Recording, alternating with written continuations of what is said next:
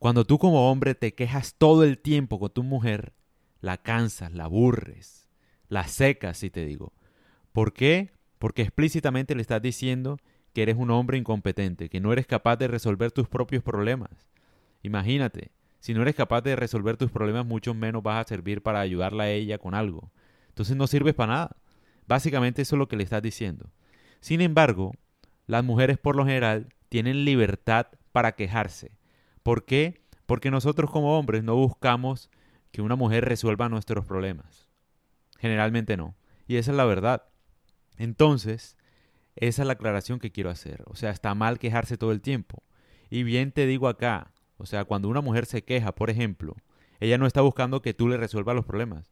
Ella está buscando sentir empatía, sentirse escuchada, para que entiendas cómo relacionarte con tu novia, con tu esposa, o por qué la aburres, o por qué la puedes aburrir. ¿Por qué hablo de esto? Porque es que los hombres no entienden. Está bien tener días malos, yo no te digo que no, todo el mundo los tiene. No hay una persona en este momento que no esté sufriendo por algo, que no esté tratando de lograr algo.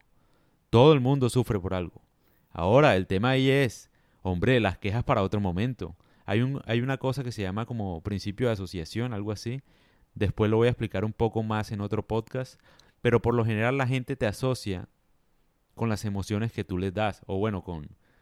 Pues sí, si todo el tiempo das quejas y problemas, la gente te va a asociar con problemas.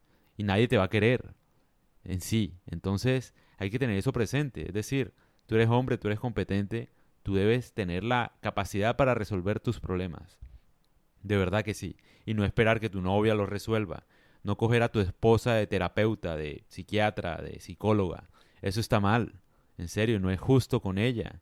Se supone que tú tienes unas habilidades, tienes una testosterona que está diseñada para resolver situaciones. Eso es lo que nos diferencia, pues, de género en general. Por ejemplo, tú ves a un gorila, se hace cargo de su familia, es el que sale de primero para proteger a su familia si algo malo pasa.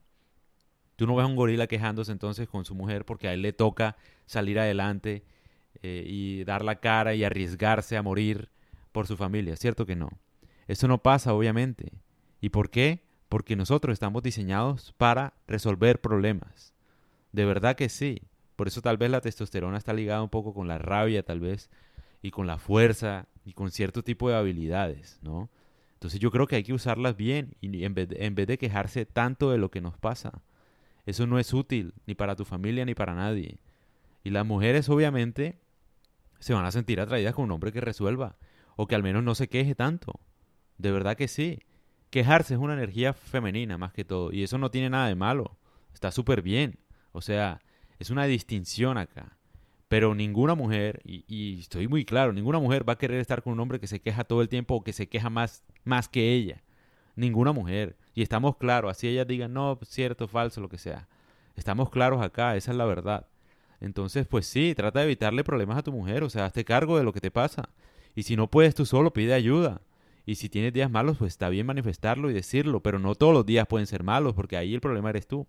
Entonces, si tienes días malos, busca una psicóloga, busca ayuda que te puedan ayudar, no sé, a resolver el problema, psiquiatra, qué sé yo, tus amigos, no sé, pero resuelve, no, no, no pongas tu energía en quejas, ni, ni como que en poner a los demás en una mala disposición sobre lo que te está pasando. Trata de más bien ayudarlos a que se sientan mejor. Entonces, pues sí, siempre debes estar dispuesto a ayudar a los demás, pero no hacer una carga para todo el mundo. Yo siento que eso no está bien.